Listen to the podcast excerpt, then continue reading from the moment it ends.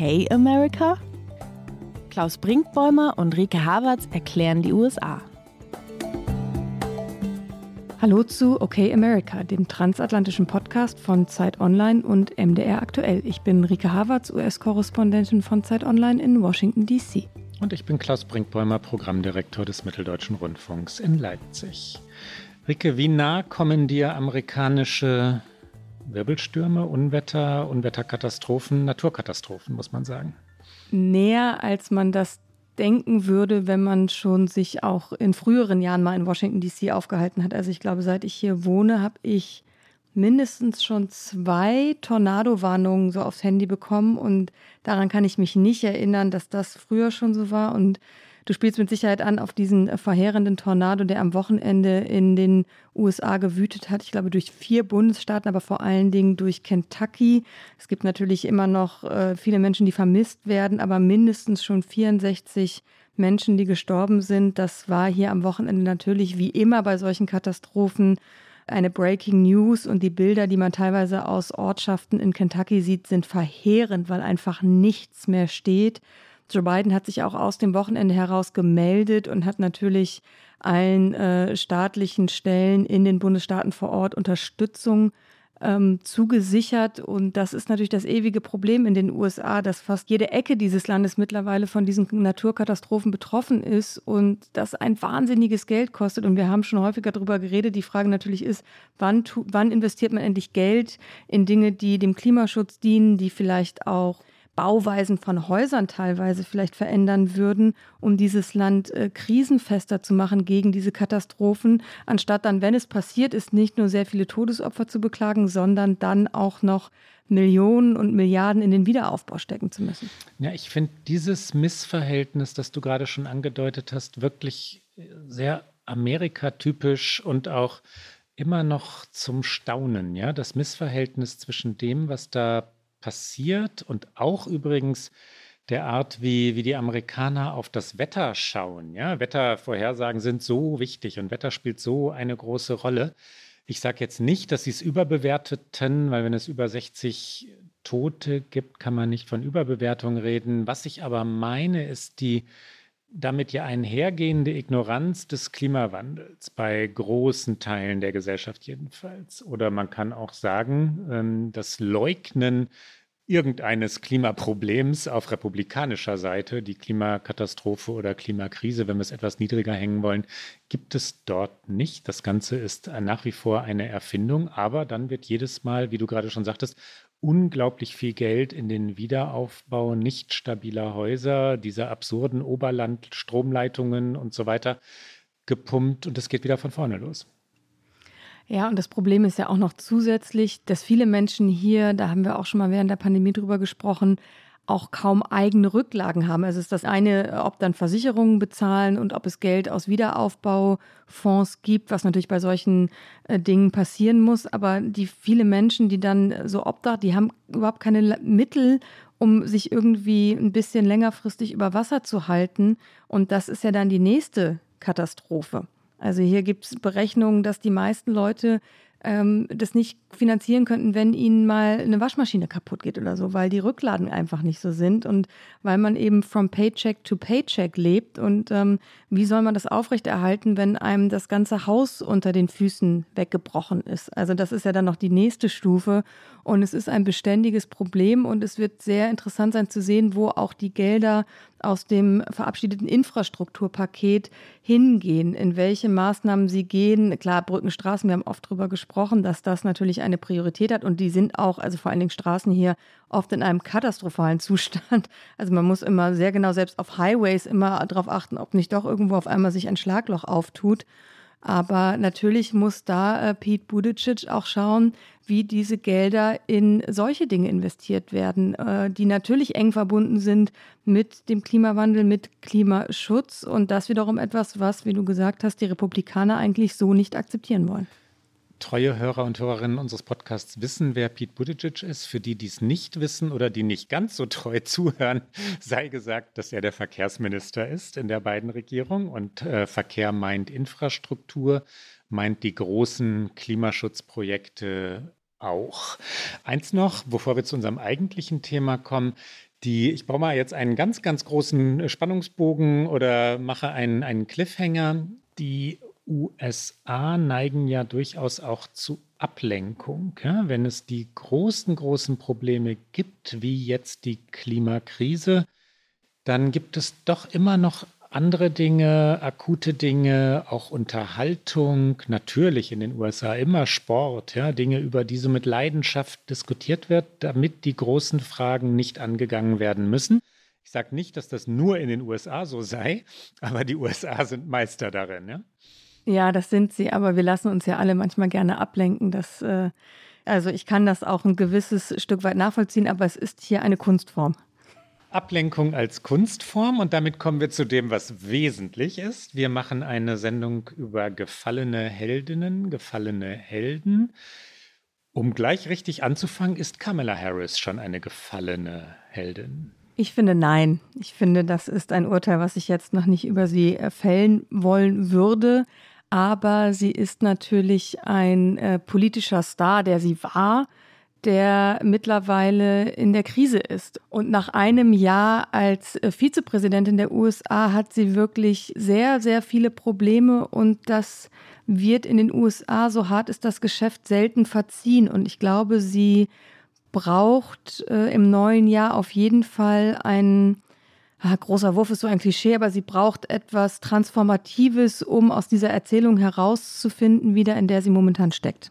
Wie siehst du es? Ich bin etwas strenger mit ihr. Ich glaube, dass es ganz schwer sein wird, aus dieser Erzählung gescheitert zu sein, wieder herauszufinden, vor allem aus der Erzählung unprofessionell zu sein, wieder herauszufinden. Das ist das, was ihr am meisten wehtun wird weil es ja etwas fortschreibt, was wir im Wahlkampf schon einmal hatten. Wir erinnern uns, dass da die Kampagne der Kamala Harris sehr früh zu Ende war, als es um die Nominierung der demokratischen Kandidatin oder des demokratischen Kandidaten ging. Joe Biden wurde es dann. Da stieg Kamala Harris sehr früh aus, weil die Kampagne kein Geld mehr hatte, weil sie organisatorisch ja ins Chaos geführt worden war. Kamala Harris Schwester hatte die Kampagne geleitet. Ist nach allem, was man weiß, wirklich nicht sehr geschickt angefangen. Geld verbrannt, es wurde von Intrigen erzählt, von schlicht und einfach auch Planlosigkeit, was die Botschaften anging. Und dann gab es die Zweifel an ihr, als Joe Biden sie zu seiner Running Mate machte, zur Vizepräsidentschaftskandidatin und dann entsprechend natürlich zur Vizepräsidentin. Ist sie dem gewachsen? Sie konnte das leicht beiseite räumen, weil sie so einen Star Glamour hatte, ja, wirklich sehr, sehr originell redete, sehr frisch auftrat. Und jetzt kommt es zurück, die Erzählung, dass sie nicht professionell sei, dass sie nicht sorgfältig sei, dass sie nicht präzise arbeite. Das ein zweites Mal beiseite zu räumen, wird schwierig. Ja, man muss natürlich auch dazu sagen, das sind Berichte, Medienberichte vor allen Dingen von CNN und Politico. Und ich glaube nicht, dass, die, dass da nichts dran ist. Ich glaube aber auch, dass man vermutlich unterschätzt, was für eine Operation es ist, von einer Senatorin zu einer Vizepräsidentin zu werden welchem Druck vor allen Dingen Kamala Harris ausgesetzt ist, weil sie die erste Frau ist, weil sie die erste Person of Color ist. Das ist einfach immer noch nicht egal, so sehr ich persönlich mir wünschen würde, es wäre egal. Vor allen Dingen die Republikaner instrumentalisieren das, wo sie nur können. Und ähm, da würde ich schon sagen, das ist auch etwas, was man mit in Erwägung ziehen muss. Du hast aber recht, es wird nicht einfach und sie braucht jetzt eben einen Erfolg. Und ähm, ich finde auch zum Beispiel, dass sie äh, rhetorisch, und ich habe sie immer sehr für ihre Rhetorik bewundert, auf diese Probleme, die sie in dieser, Präsident, in dieser Präsidentschaft, ich mache sie schon zur Präsidentin, in dieser Vizepräsidentschaft nicht besonders klug und gut reagiert. Sie, sie wirkt sehr angefasst.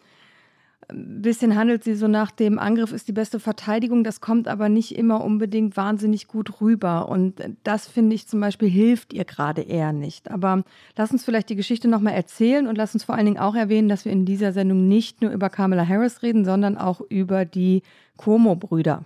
Ja, die gefallenen Helden und Heldinnen meinte unter anderem die Cuomo-Brüder. Kamala Harris, Joe Biden hat ihr das Thema Einwanderung übertragen. Das ist eines der schwierigsten Themen amerikanischer Politik. Ein Dauerthema ist es auch, für die Konservativen sowieso. Aber auch für jetzt schon kann man das sagen, für die Präsidentschaft Joe Bidens, die Zahlen der sogenannten illegalen Grenzübertritte sind weiter gestiegen. Es sind viele Menschen, die auf der mexikanischen Seite kampieren, die nicht wissen, ob sie jemals in die USA gelangen werden, wie sie hineingelangen werden. Es kommt nach wie vor zu Todesfällen, Menschen, die versuchen, durch das Wasser mehrere Grenzflüsse zu schwimmen und dabei ertrinken. Und natürlich kommt für die Demokraten erschwerend hinzu, dass mit der Wahl Bidens und Harris eine, ja, die Hoffnung auf eine milde Einwanderungspolitik verbunden war, die Wähler und Wählerinnen der Demokraten sind zu einem sehr, sehr großen Teil ehemalige Migranten oder die Angehörigen ehemaliger Migranten. Man könnte auch sagen, das trifft für alle Amerikaner und Amerikanerinnen zu. Bei denen, bei den Wählern und Wählerinnen der Demokraten spielt es aber eine besondere Rolle. Ja? Menschen, die erst in den vergangenen Jahrzehnten gekommen sind, die auch wirklich einen, ja, noch diesen, diesen Anspruch haben, internationale Communities zu bilden. Und die Demokraten haben das immer vertreten, können sie es aber auch halten. Es ist schwierig, eine milde, tolerante und zugleich klare Einwanderungspolitik zu machen, wenn Millionen von Menschen in die USA drängen. Und das ist ja so. Und deswegen ist eigentlich die zentrale Botschaft dieser Regierung eine ähnliche wie unter Trump, nur dass sie rhetorisch natürlich anders formuliert wird, dass es auch nicht so etwas gibt wie Kinder, die von ihren Eltern getrennt werden. All das passiert nicht mehr unter der beiden Regierung, aber die Botschaft ist, kommt nicht. Diese beiden Worte kommt nicht im Englischen drei, do not come, die werden immer und immer wiederholt von Joe Biden selbst, von seiner Pressesprecherin Jen Psaki und aber natürlich auch von Kamala Harris, die nun mal diese Aufgabe auf ihrem Tisch hat. Wir hören einmal ganz kurz rein, genau in dieses do not come, als sie im Juni in Guatemala war. Do not come. Do not come. Zusätzlich sind es eben auch diese Bilder an der Grenze, die schlecht sind für die Regierung, weil diese Menschen, die an der Grenze stehen, das sind keine Bilder, mit, man, mit denen man sich assoziieren möchte. Das sind eben keine Bilder, mit denen man groß auftrumpfen kann. Außerdem gab es im September erst wieder sehr schreckliche Bilder von Grenzschutzbeamten auf Pferden, die in Del Rio in Texas an der Grenze zu Mexiko durch äh, Flüsse ritten und so sieht es auf den Bildern aus, mit Zügeln nach Menschen äh, schlugen, die versuchten eben über den Fluss in die USA zu gelangen. Das alles ist problematisch und das ist alles problematisch für Kamala Harris, weil sie diejenige ist, die dieses Thema für Biden lösen soll. Immerhin, in dieser Woche hat sie mal etwas verkündet, was ein positives Signal zumindest ist. Sie hat neue Investitionen in Zentralamerika von Unternehmen wie PepsiCo und Cargill verkündet. Das sind große Unternehmen, die sagen, sie investieren eben in Zentralamerika, um so die wirtschaftliche Situation zu verbessern und damit die Einwanderungsbestrebungen in die USA zu reduzieren. Und mit den Zusagen hat Harris nach Angaben von Beamten des Weißen Hauses Investitionen des Privatsektors in Höhe von 1,2 Milliarden Dollar gesichert und sie hatte schon einmal so eine Vereinbarung mit Unternehmen wie Microsoft und Mastercard geschlossen. Da ging es um Investitionen von 750 Millionen Dollar. Das ist aber in der Gesamtdebatte, die einfach hier auch sehr hitzig geführt wird, weil sie für die Republikaner ein Top-Thema für die kommenden Wahlen ist, natürlich ein kleiner Schritt und auch nicht das, was die ganz großen Schlagzeilen bringt. Also in, in, Unternehmen investieren in Zentralamerika ist nicht so eine gute Schlagzeile, zynisch gesagt, wie tausende Menschen harren weiter an der Grenze aus in menschenunwürdigen Bedingungen, weil sie in die USA wollen. Und das ist natürlich die Schlagzeile, die die Republikaner für sich nutzen politisch. Und für diese Republikaner ist Migration oder die Furcht vor ungezügelter Migration, so wie sie es nennen, immer ein Gewinnerthema mit dieser Angst, dass das Land überrollt werde, dass damit auch die weiße Mehrheit bald eine Minderheit sei, lassen sich Wahlen gewinnen. Das ist ein populäres Thema. Angst zu schüren ist natürlich ja, republikanische Methode, aber ich will es auch nicht dämonisieren. Das gehört natürlich, oder Angst, wenn man es ein bisschen reduziert, Angst zu thematisieren, gehört natürlich auch zur, zur Politik. Und ich möchte zwei Dinge noch zu Kamala Harris sagen. Zum einen wird sie sicherlich unfair bewertet, weil, weil sie als Vizepräsidentin einen begrenzten Spielraum hat und weil Frauen in der amerikanischen Spitzenpolitik und beileibe ja nicht nur in der amerikanischen noch einmal anders betrachtet werden als Männer. Da gibt es Spott über Kleidung, da gibt es Bemerkungen über die Stimme, da gibt es allerlei Bemerkungen, mit denen Männer sich nicht auseinanderzusetzen haben. Und das ist und bleibt unfair. Was gegen Kamala Harris spricht, ist, dass sie sich diese Themen selbst ausgesucht hat. Ne? Sie ist nicht nur gezwungen worden von Joe Biden, sondern sie ist gefragt worden und sie hat die Hand gehoben und gesagt, ich löse die schweren, schweren Fälle für dich, Mr. President. Und daran muss sie sich dann schon auch messen lassen. Es gibt ein zweites Thema, das ähnlich diffizil ist. Das ist das Wahlrecht, Voting Rights, wie es in Amerika heißt. Zentral und wichtig. Und viele, viele Menschen in den USA, Intellektuelle sowieso, die die Debatte darüber begleiten, sagen, die Demokratie sei in Gefahr, weil vor allem Republikaner, Demokraten bisweilen auch, aber vor allem Republikaner in ihren Bundesstaaten das Wahlrecht einschränken, das Wahlrecht für Minderheiten vor allem, weil sie die Wahlbezirke so zurechtschneiden, dass sie selbst dann, wenn sie weniger Stimmen bekommen, trotzdem die Mehrheiten in Parlamenten ergaunern können. Das ist das sogenannte Gerrymandering, was wir schon einmal erklärt haben. Diese Dinge sind ja, heikel. Ich finde sie tatsächlich gefährlich. Ich glaube, dass darüber, wenn es weiter und immer weiter geht, tatsächlich die amerikanische Demokratie scheitern kann. Und wenn Kamala Harris sagt, sie würde sich dieses Themas annehmen, dann bauen viele, viele Menschen darauf, dass sie es auch tut. Und wo sind die Erfolge? Ne? Die Erfolge sind auch in diesem Bereich sehr, sehr schwer. Also dem politischen Washington nach äh, wollte sie dieses Thema unbedingt, die Einwanderung nicht so sehr. Aber ähm, natürlich, wie du es gesagt hast, es ist, ähm, oder wie es auch neulich äh, Jen Psaki gesagt hat, weder das Amt des Präsidenten noch des Amt der Vizepräsidentin ist etwas, wo man sich in ein weiches Kissen fallen lassen kann und ausruht. Und ähm, Harris hat das selbst auch äh, neulich irgendwo gesagt, dass sie sagte, wenn die Themen bei mir landen, dann heißt es, dass sie nicht einfach sind, weil wären sie einfach, wären sie irgendwo vorher auf dem Weg schon gelöst worden, was natürlich auch stimmt. Aber das Voting Rights Thema, von dem ich auch der Meinung bin, dass es zumindest auf Seiten der Republikanischen Partei in einer Art und Weise strategisch, machtpolitisch genutzt ist, die wird, die wirklich antidemokratisch ist, weil das, was in einzelnen Bundesstaaten passiert, in Georgia, in Texas, das ist einfach ein bewusster Versuch, gewisse Wählergruppen auszuschließen. Und das ist einfach nichts, was in einer Demokratie passieren sollte. Und äh, Harris hat das angesprochen vor einigen Wochen bei einer Rede. Sie hat äh, gesagt, wir haben aktuell zwei Gesetze im Kongress und das ist so, die Demokraten pushen sowohl im Repräsentantenhaus als auch im Senat Gesetze, die auf einer Bundesebene gewisse Versuche in den Bundesstaaten nicht mehr erlauben würden. Also eine, eine grundsätzliche ähm, Stärkung des Wahlrechts, die Bundesstaaten nicht umgehen könnten. Das versuchen die Demokraten, scheitern aber natürlich an ihrer nicht vorhandenen Zweidrittelmehrheit im Senat. Und sie hat gesagt, wir haben aktuell zwei Gesetze im Kongress, die die Wahlrechte stärken würden, aber die Republikaner im Senat verweigern sich sogar einer Debatte darüber, als wäre es kein Thema, das es zu diskutieren gäbe. So right now there are two bills in front of the United States Congress that would help to restore the Voting Rights Act and strengthen the right to vote for all Americans. The Freedom to Vote Act and the John Lewis Voting Rights Advancement Act. These two bills are among the broadest efforts to protect and strengthen the right to vote since Dr. King died. But yesterday, as Senate Democrats voted to advance the Freedom to Vote Act, Senate Republicans voted against even debating it. Even debating it, as though it's not a debatable point. They refuse to even come to the table to talk about it.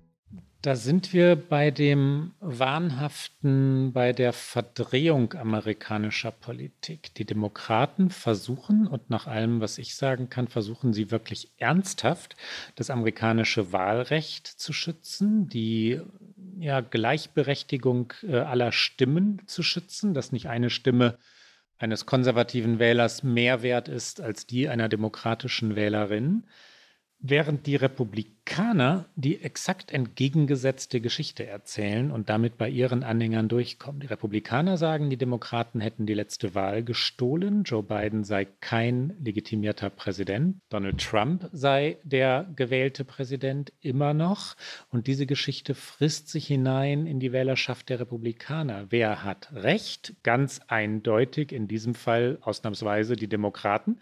Ich halte es für zweifelsfrei klar, dass die einen versuchen, Demokratie zu unterhöhlen, einen Präsidenten, der legitimerweise gewählt wurde, also legitimerweise Präsident ist, zu untergraben, während die anderen versuchen, das Wahlrecht zu erhalten, zu stärken, zu reformieren. Und das wäre die Aufgabe der Vizepräsidentin. Ob sie sie lösen kann, ich habe Zweifel.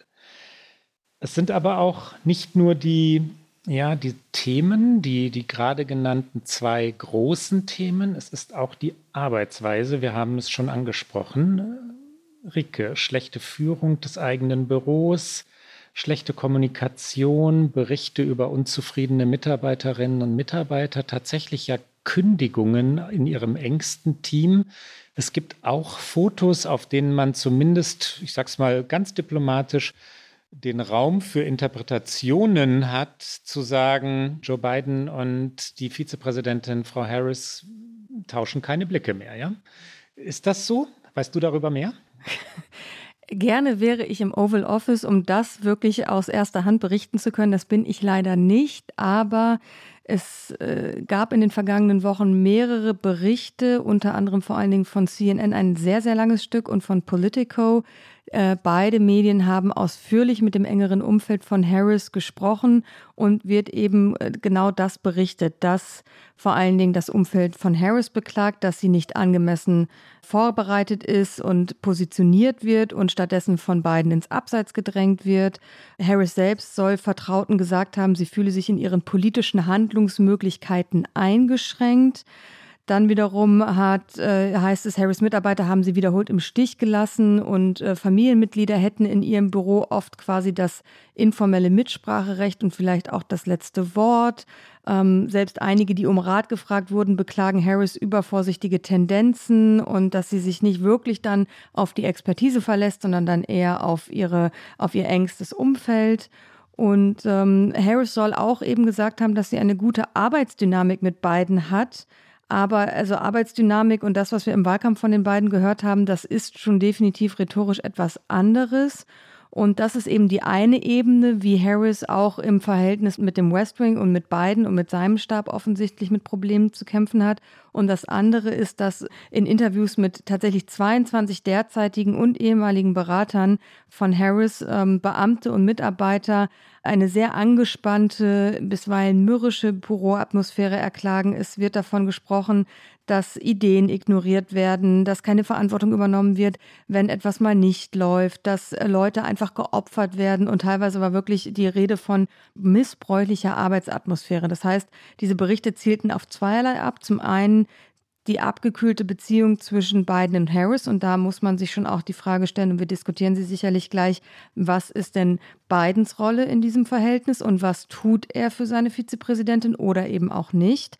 Und dann, was ist intern im Stab von Harris los? Und das ist könnte man sagen, doch nicht so wichtig. Es geht doch um die Inhalte, aber es ist natürlich schon wichtig, weil es Außenwirkung ist, weil es Professionalität ist, weil es keine gute Presse ist und sie hat eh gerade schon einen schweren Stand und ähm, es bringt Unruhe. Und du hast es gesagt, es gab Kündigungen, Entlassungen, man weiß es nicht. Also nach außen hin heißt es, äh, Menschen gehen und unter anderem sind es äh, Simone Sanders, ist eine enge Beraterin und war die Sprecherin von Harris. Sie geht zum Ende des Jahres und außerdem noch Ashley Etienne. Harris Kommunikationsdirektorin. Außerdem hört man, dass viele, viele Menschen, die im Umfeld von Harris arbeiten, ihr Netzwerk gerade anschmeißen, sie sich umhören, ob sie nicht irgendwo anders hinwechseln können und sagen wir es mal, wie es ist. Washington ist natürlich auch eine große Stadt äh, des Lästerns und des Durchstechens von Informationen und ähm, Jobs werden hier aufgrund von Netzwerken oftmals vergeben und wenn man dann aber solche Telefonate führt, bleiben sie selten geheim. Und dafür ist es früh. Es ist schon normal, dass zum Ende einer Amtszeit so im dritten Jahr einer, einer neuen Präsidentschaft Menschen, denen das wirklich dann zu viel Stress ist, diese, diese 16, 17 Stunden Tage im Weißen Haus, ihre Fühler ausstrecken oder ihr Netz auswerfen und mal gucken, ne, ob, ob nicht ein Wechsel zum nächsten Wahltag angesagt sei. Viele wollen dann nicht auch noch die zweite Legislaturperiode mitmachen, aber nur ein Jahr oder nicht einmal ein Jahr. Das sagt schon etwas aus.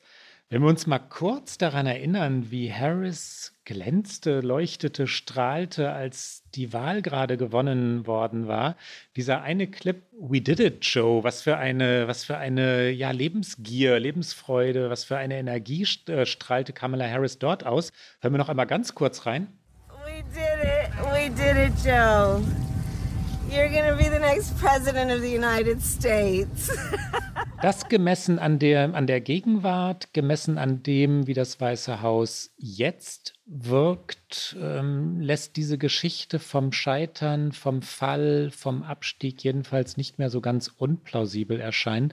Und da kommt ja noch etwas hinzu. Joe Biden ist 79 Jahre alt. Kamala Harris wollte Präsidentin werden. Das war ihre ursprüngliche Kandidatur oder Bewerbung. Und natürlich haben viele bei den Demokraten gedacht, sie sei die natürliche eben, die natürliche Nachfolgerin Joe Bidens und würde sich in Position bringen. Und das ist ja auch so. Ja, ein 79-jähriger Präsident und eine deutlich jüngere Vizepräsidentin laden natürlich zu der Theorie ein, dass die Nachfolgerin vorbereitet werde. Ich finde es auf dieser Ebene richtig, dass man sehr genau hinschaut und dass sie kritisch beurteilt wird. Natürlich nicht auf der vorhin schon angesprochenen Männer-Frauen-Ebene. Ne? Ja gut, aber das wäre ja naiv zu glauben, dass man das voneinander trennen könnte. Und ich glaube, das wird halt oft genug auch nicht voneinander getrennt. Aber natürlich will sie mehr als das Amt, das sie momentan hat. Und dieses Amt ist ja auch so einschränkend. Und ich glaube, und damit springe ich mal zu beiden, Biden möchte ihr auch gerade nicht wirklich die Bühne bereiten. Er selbst sagt auch nichts dazu, zu der aktuellen schlechten Berichterstattung über Harris, als er sein Infrastrukturgesetz unterschrieben hat im Weißen Haus oder vor dem Weißen Haus. Da stand sie neben ihm und er nannte sie auch als erstes bei seiner Dankesrede. Aber wenn man dabei war, und ich war an dem Tag dabei, hat man jetzt nicht den Eindruck, das ist jetzt die, die ganz große Liebe noch zwischen den beiden. Das muss es auch nicht sein. Und es war sicherlich auch von beiden immer eine strategische Wahl, sie zu seiner Vizepräsidentin zu machen, so wie die Wahl des Vizepräsidenten immer strategisch ist. Aber man hatte doch eher den Eindruck, du hast es gerade in dem Clip angespielt, wie sie sich gefreut hat, als sie sagte, Joe, we did it. Und als man die ersten Interviews von den beiden, so bei CNN erinnere ich mich, hatten sie so einen exklusiven gemeinsamen Auftritt. Da hatte man den Eindruck, dass es atmosphärisch doch deutlich besser lief und das ist jetzt nicht mehr so.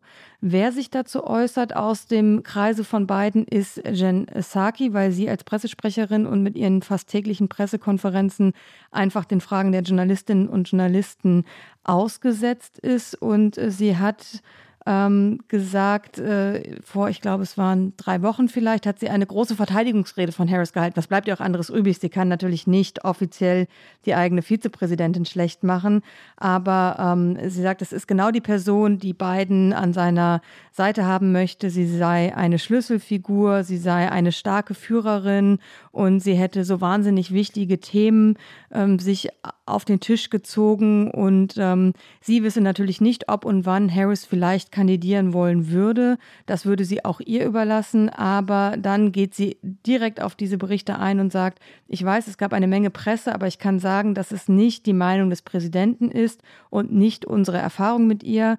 Biden verlässt sich auf sie und auf ihren Rat und sie ist ein wichtiges Mitglied des Teams. Hier kommt einmal Jen Psaki.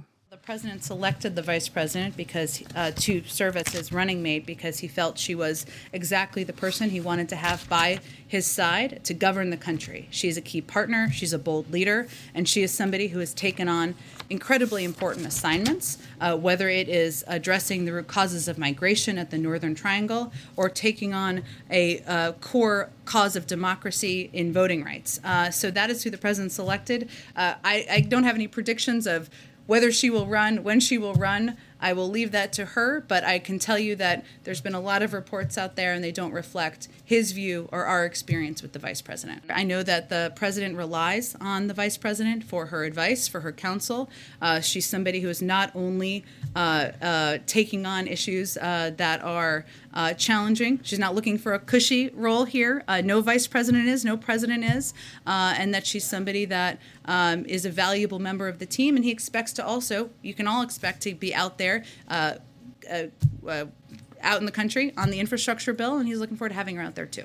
Was selten ist, das ist eine Nachfolgediskussion nach nur einem Jahr im Weißen Haus. In diesem Fall aber gibt es die bereits. Die New York Times hatte eine große Geschichte darüber, wer sich nun ganz vorsichtig natürlich noch bereits in Stellung bringt bei den Demokraten.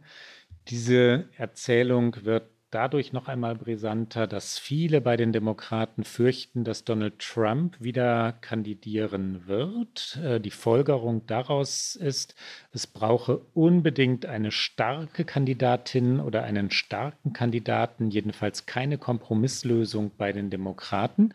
Und natürlich sagen all die, die sich on the record, also mit äh, unter Namensnennung, ja, also offen und schutzlos äußern, naja, sie hofften, dass Joe Biden noch einmal kandidiere und sollte er das nicht tun, dann habe natürlich Kamala Harris den ersten Zugriff.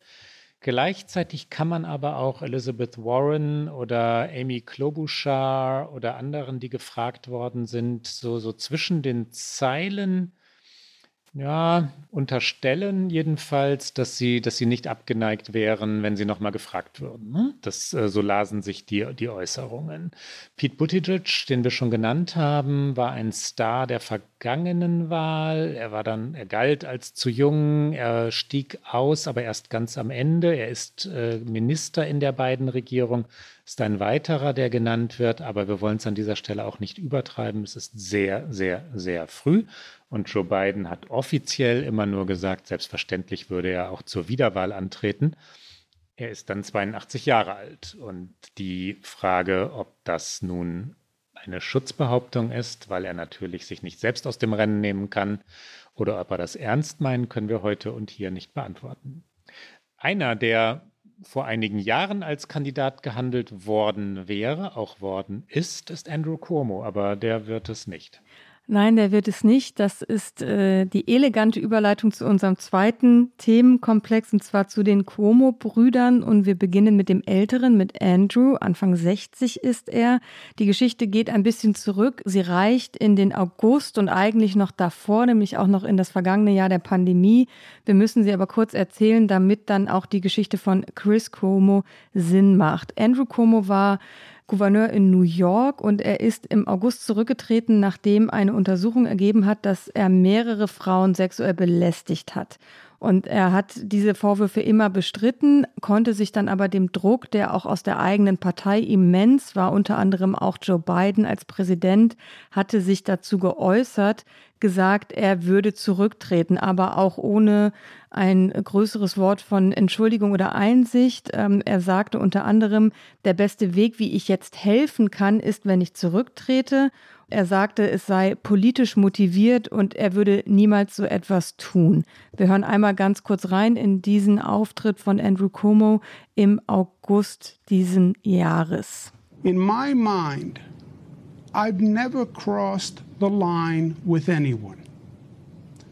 But I didn't realize the extent to which the line has been redrawn. There are generational and cultural shifts that I just didn't fully appreciate. My instinct is to fight through this controversy because I truly believe it is politically motivated. Was er da bestreitet, ist eine unabhängige Untersuchung der New Yorker Generalstaatsanwaltschaft, die ergab, dass der 63-jährige elf Frauen, darunter eben auch Angestellte des Staates New York, sexuell belästigt hat. Die Frauen sagen, dass er sexuelle Bemerkungen gemacht hat, sie unangemessen berührt hat, sie begrapscht ist im Deutschen so ein fast niedlich, also groping im Englischen finde ich ist das stärkere Wort. Ich kann es nicht besser übersetzen als mit wirklich bei berührt klingt auch so nicht negativ, aber sie also richtig bedrängt hat, körperlich bedrängt hat und sie auch ohne äh, Zustimmung geküsst hat. Und bei elf Frauen, elf unabhängigen Aussagen ähm, ist natürlich, waren wir alle nicht dabei, aber die Aussagen dieser Frauen sind sehr, sehr glaubwürdig. Diese Untersuchung der Generalstaatsanwaltschaft ist sehr sauber geführt worden. Und eine der Frauen, Brittany Comisso hat auch ein Interview gegeben. Auch da hören wir einmal kurz rein, weil sie erzählt genau das, äh, das Groping und dass er versucht hat, sie zu küssen oder sie auf die Wange geküsst hat und dann den Kopf ganz schnell gedreht hat, um sie auf den Mund zu küssen. I believe that my story appears first due to the nature of the inappropriate conduct that the governor did to me. I believe that he groped me, he touched me not only once, but twice. And I don't think that that had happened to any of the other women, the touching. And I believe that because of what had happened to me, that that was the most inappropriate of the actions that he had done. Then they started to be hugs with kisses on the cheek. And then there was at one point a hug. And then when he went to go kiss me on the cheek, he quickly turned his head and he kissed me on the lips. What did you say? I didn't say anything. I didn't say anything. Der Fall Andrew Cuomos äh, ist aus mehreren Gründen ein ganz besonders tiefer Fall. Die Brüder Cuomo, wir kommen gleich noch zu dem jüngeren Bruder Chris, die Brüder Cuomo sind die Söhne des ehemaligen Gouverneurs von New York, Mario Cuomo. Das ist eine italienische Einwandererfamilie, die Cuomos. Und die beiden Jungs, wenn ich das einmal so verniedlichend sagen darf, also Andrew und Chris, wuchsen in den privilegiertesten Verhältnissen auf, die man sich nur denken kann, nämlich in der Residenz des Gouverneurs von New York.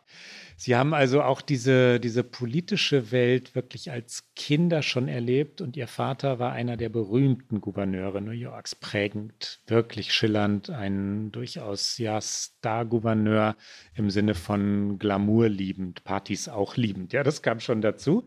Andrew war Minister in der Clinton-Regierung, Bill Clinton natürlich. Er war ähm, Generalstaatsanwalt in New York und dann, du sagtest es schon, Rike, ähm, Gouverneur. Als Gouverneur hatte er zu Beginn der Covid-Pandemie den Ruf, der bessere Trump zu sein. Deswegen kam auch die Geschichte in Gang, dass er ein möglicher Präsidentschaftskandidat sei. Cuomo hatte den Ruf sich erarbeitet, sehr präzise, sehr klar Entscheidungen zu treffen, auf Wissenschaftler wie Anthony Fauci zu hören, sehr genau zu sein in jedem Schritt, den er ging. Heute wissen wir, dass vieles davon schlichte Selbstinszenierung war. In New Yorker Krankenhäusern sind sehr viel mehr Menschen gestorben, als hätten sterben müssen, weil der Transfer zwischen Krankenhäusern nicht funktionierte. Und was eine richtige Affäre im Sinn von Skandal geworden ist, das ist die Situation in den Altersheimen.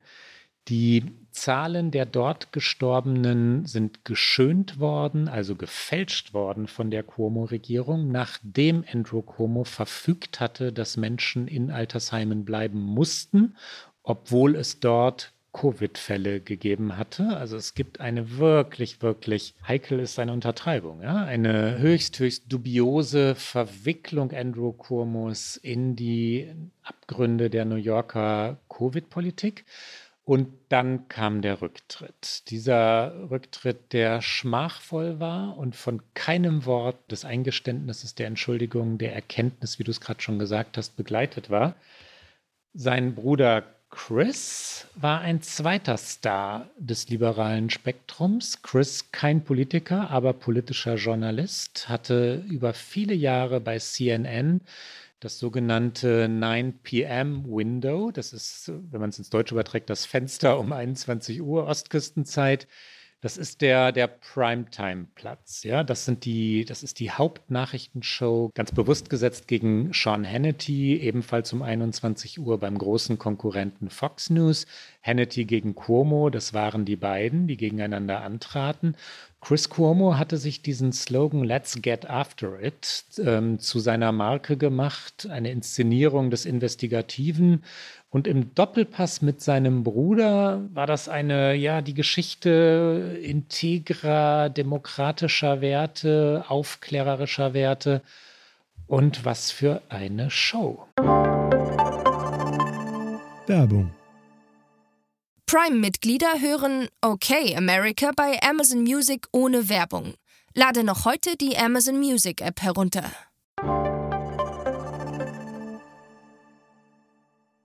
In der Tat, lass mich noch ganz kurz eine Sache zu Andrew sagen, weil ich so erstaunlich finde, du hast von diesem Skandal erzählt mit den geschönten Zahlen während der Corona-Pandemie. Und ich erinnere mich noch, als wir diesen Podcast begannen, vergangenes Jahr im März, da warst du ja noch in New York, ich war in Deutschland und wie oft du sehr positiv eben von Cuomo gesprochen hast, von seinem Handling. Also die Inszenierung stimmte am Anfang ja komplett.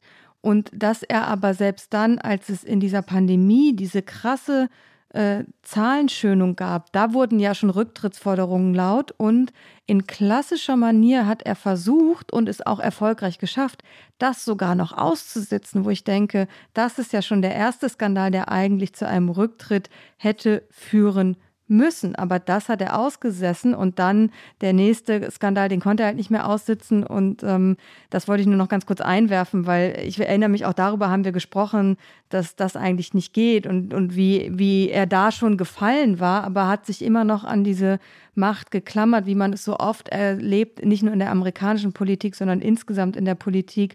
Und sein Bruder Chris, der war natürlich einer, und äh, darauf wolltest du, glaube ich, hinaus, was für eine Show, der ihm in dieser Anfangszeit der Pandemie und ähm, als Cuomo der, der bessere Präsident war, wie du es gesagt hast, geholfen hat, weil sie sich eben inszeniert haben in seiner Show, weil sie sich brüderlich die Bälle zugespielt haben, weil sie äh, die Mutti haben grüßen lassen. Also es hatte ein Show-Element, wie es die Amerikanerinnen und Amerikaner lieben und wie wir es, glaube ich, fast befremdlich finden bei einem Nachrichtensender. Aber CNN ist natürlich schon lange nicht mehr nur ein Nachrichtensender, sondern ein Showsender. Die Quote zählt. Man muss eine Quote machen gegen Leute wie Sean Hannity. Und dann waren natürlich die Cuomo-Brüder die Attraktion der Stunde. Beides war Inszenierung und die, ich komme noch mal ganz kurz zu Andrew zurück. Ähm, ich erinnere mich, wie wir, wie wir in New York die Pressekonferenzen nacheinander gehört haben alle in New York saßen in ihren Wohnungen, niemand durfte raus, es war Lockdown. Und dann kam Trump sehr wirr aus dem Weißen Haus, redete von dem China-Virus und, und Konspirationstheorien und pries irgendwelche Medikamente, die nicht geprüft und getestet waren und schimpfte über Masken und Abstand halten. Und dann Andrew Cuomo in New York, ganz ruhig, ganz milde, ganz abgewogen, ausgewogen diese Einschätzung, dass das ein Präsidentschaftskandidat sei und möglicherweise ein besserer Präsident als Joe Biden, war weit verbreitet. Ne? Das fandst du in, in der New York Times und sonst wo. Ähm, die Inszenierung der beiden Brüder bei CNN, also die Auftritte Andrews bei Chris in der Sendung, sind von Anfang an kritisiert worden von vielen Medien und zu Recht, weil es nicht mehr journalistisch war. Ne? Der kleine Bruder, der den großen Bruder wirklich anhimmelte für sein Handling, ich nehme das amerikanische Wort, der Covid-Pandemie. Du hast es gerade schon angesprochen. Mama sagt, äh, du habest sie nicht angerufen. Das ist dann so ein Chris Cuomo-Zitat. Und dann sagt Andrew, doch, doch, habe ich. Und dann sagt Chris, Mama sagt aber was anderes. Was bitte ist das noch für ein Journalismus um 21 Uhr in einem Nachrichtenkanal? Aber CNN hat aus Journalismus Entertainment gemacht. Wir haben schon vorhin darüber gesprochen, wie die USA sich durch Entertainment gerne ablenken. Und diese Entscheidung, nein, wir machen das, weil es gute Quoten bringt, weil es Geld einspielt und weil beide Stars sind, Chris und Andrew, hat ähm, die höchste Führungsspitze bei CNN ganz bewusst getroffen. Hören wir doch mal einmal rein, wie das war, wie die beiden miteinander spielten, tänzelten, einander umschwärmten. Hier Chris und Andrew Cuomo in der ja, Unterhaltungsphase, als beide noch ganz oben waren. Thank you for coming back to the show. Mom told me I had to.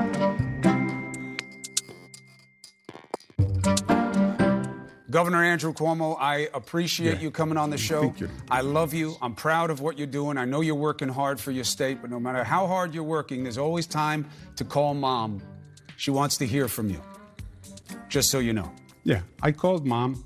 I called mom just before I came on the show. It's not what By the said. way, she said I was her favorite. She never said Good that. news is she said you were her second favorite. Second favorite son.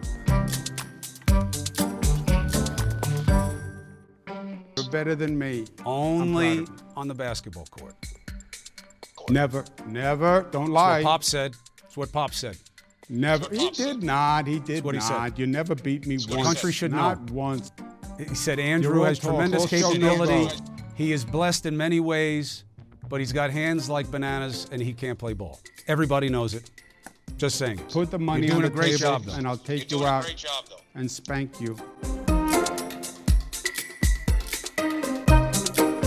Last night I was doing what I do for my family, which is make my mother's sauce. She taught me how to make the sauce, which is something that is very coveted. And she said, I can only teach he, not she, he who will carry it on best. And you will see the B roll of me cooking. My mother called me and said, Is Andrew there? I said, No, mom, I'm all alone here out on the island with my family. And she said, Where is he? And I said, He's up in Albany in the house with the big gates and the attack dog. And she said, Oh, that's too bad. And I said, It's okay, Mom.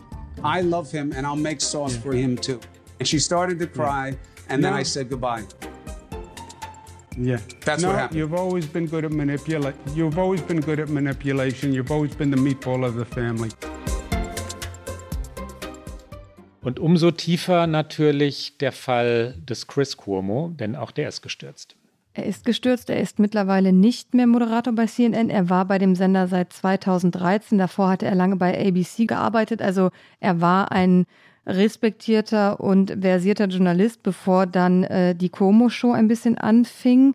Und dann wurden ihm in den vergangenen Wochen Verletzungen journalistisch-ethischer Grundregeln vorgehalten, weil er versucht haben soll, seinen älteren Bruder Andrew eben im Umgang mit den Anschuldigungen gegen ihn wegen der Anschuldigung der sexuellen Belästigung zu beraten. Es äh, gibt Medienberichte, die zitieren SMS, die Chris an die Sekretärin von Andrew Cuomo, Melissa De Rosa, geschrieben hat, du musst mir vertrauen, wir machen Fehler, die wir uns nicht leisten können. Also Chris Cuomo soll ganz aktiv versucht haben, eine größere und bedeutendere Rolle im Krisenmanagement seines Bruders zu spielen und natürlich geht das nicht einher mit den journalistisch-ethischen Standards, die er als einer der Hauptanchor bei CNN und egal ob er Anchor ist oder nur Producer oder Redakteur oder Reporter, es geht mit den journalistischen Standards nicht einher.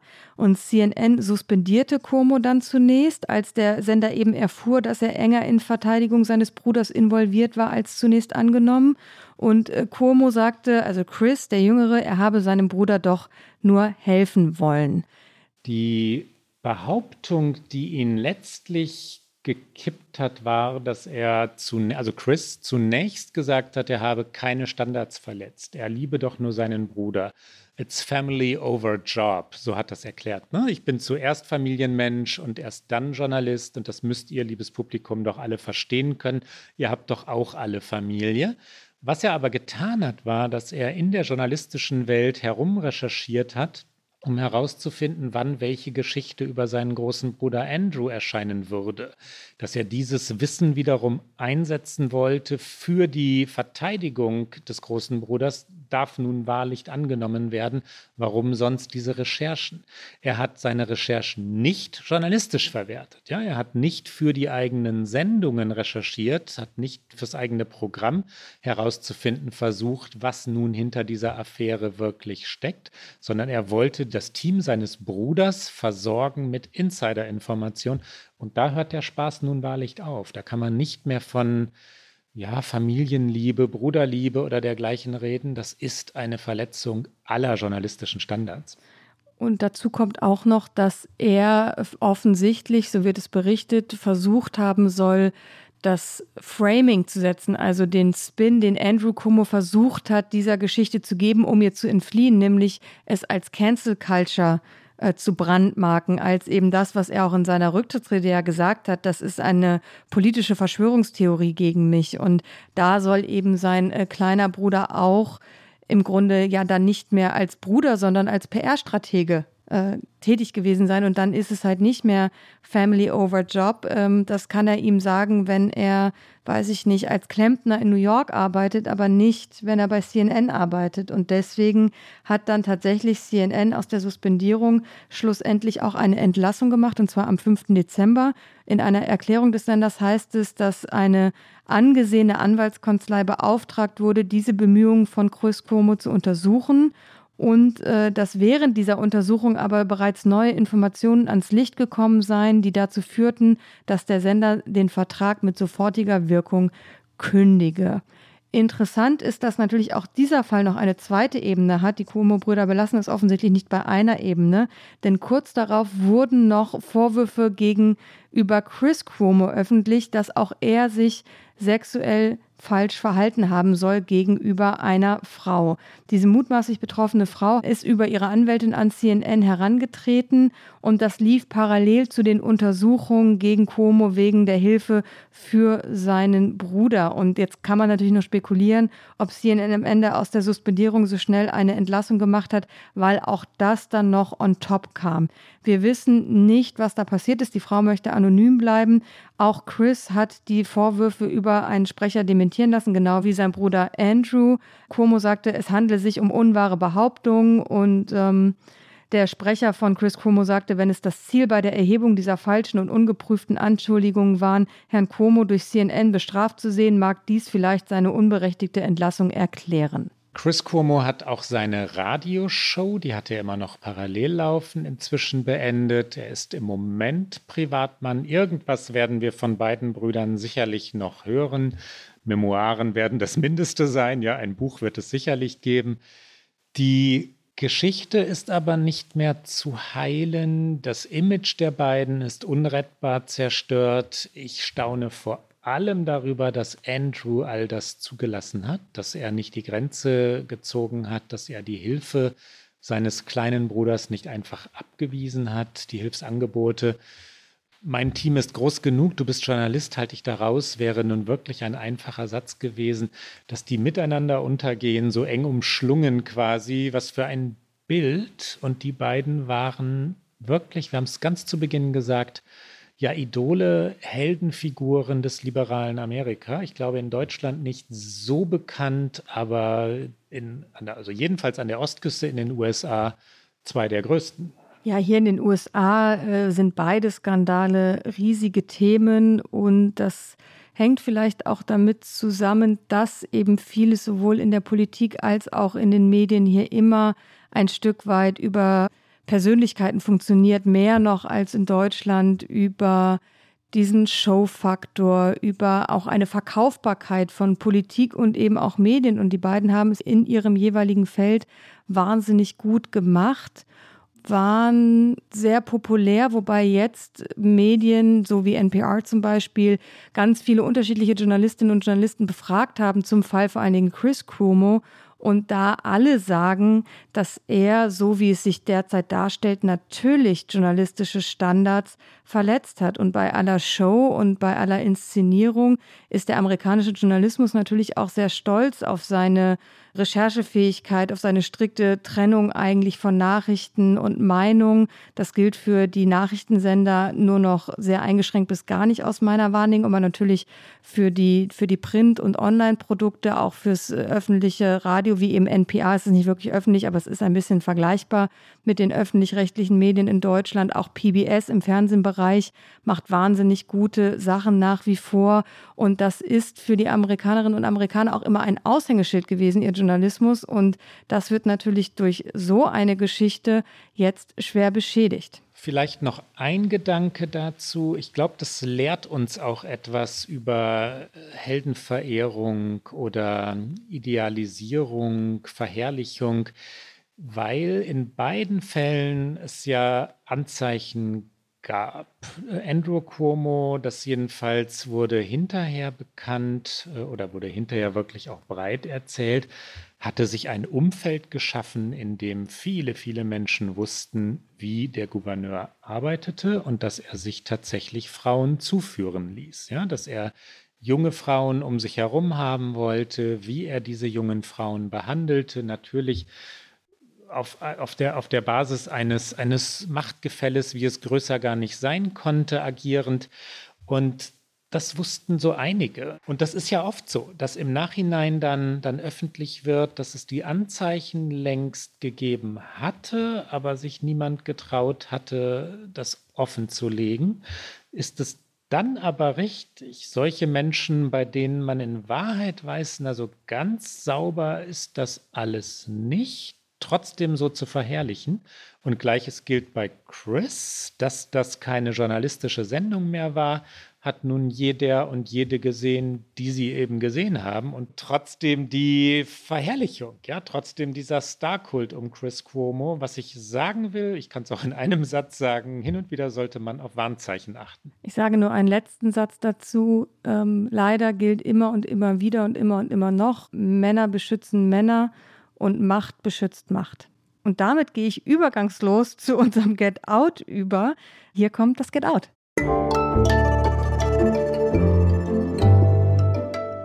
Get Out.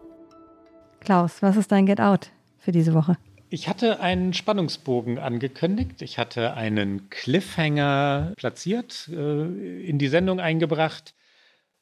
Unterhaltung, wie ein Land sich ablenkt, wie es über alles und jedes redet. Und es gibt einen Film dazu, ich sitze leider, ich muss in diesem Fall sagen leider, ich freue mich sehr in Leipzig zu sitzen, aber ich sitze leider in Sachsen, wo die Kinos geschlossen sind. Ja, und äh, deswegen konnte ich den Film noch nicht sehen. Ich empfehle ausnahmsweise also etwas, was ich noch nicht kenne.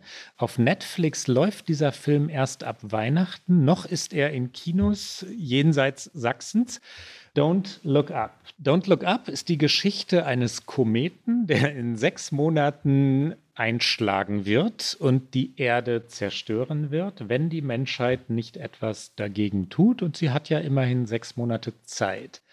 Es ist die Geschichte einer unfähigen Menschheit, die sich nicht konzentrieren kann, die es nicht schafft, das Problem als solches anzuerkennen und dann lieber über die Wissenschaftler und deren Liebesleben spekuliert, die über alle möglichen Dinge kann man das nicht auch lustiger erzählen? Die Geschichte vom Kometeneinschlag philosophiert. Kate Blanchett soll eine hervorragende Nachrichtenmoderatorin sein an Fox News und Laura Ingraham angelehnt. Don't Look Up von Adam McKee. Und ich rede nicht länger über einen Film, den ich noch nicht gesehen habe, aber ich empfehle ihn.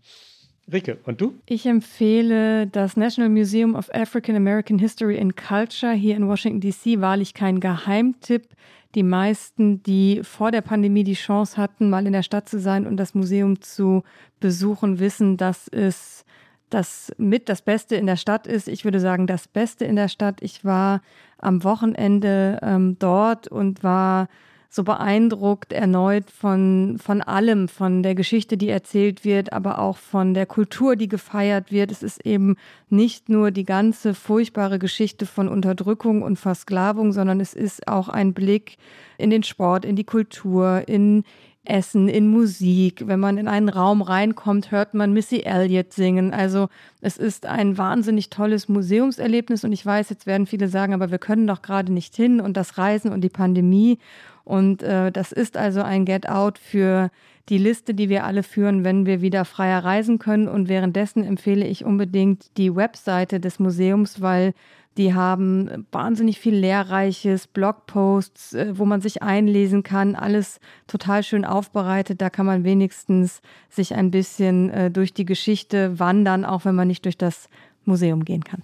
Und das war's für heute bei OK America. Sie hören uns alle zwei Wochen, normalerweise alle zwei Wochen, donnerstags auf Zeit Online, mdr.de, in der ARD Audiothek und auf allen guten Podcast-Kanälen. Und die nächste Sendung gibt es nicht in zwei Wochen, sondern weil es unser großer Jahresrückblick ist und wir dann in eine kurze Weihnachtspause gehen, gibt es diesen Jahresrückblick eben schon in der kommenden Woche am 23. Dezember.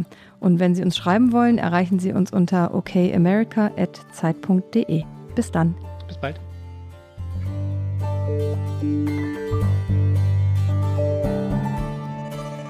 Okay America ist ein Podcast von Zeit Online und MDR aktuell. Produziert von Pool Artists.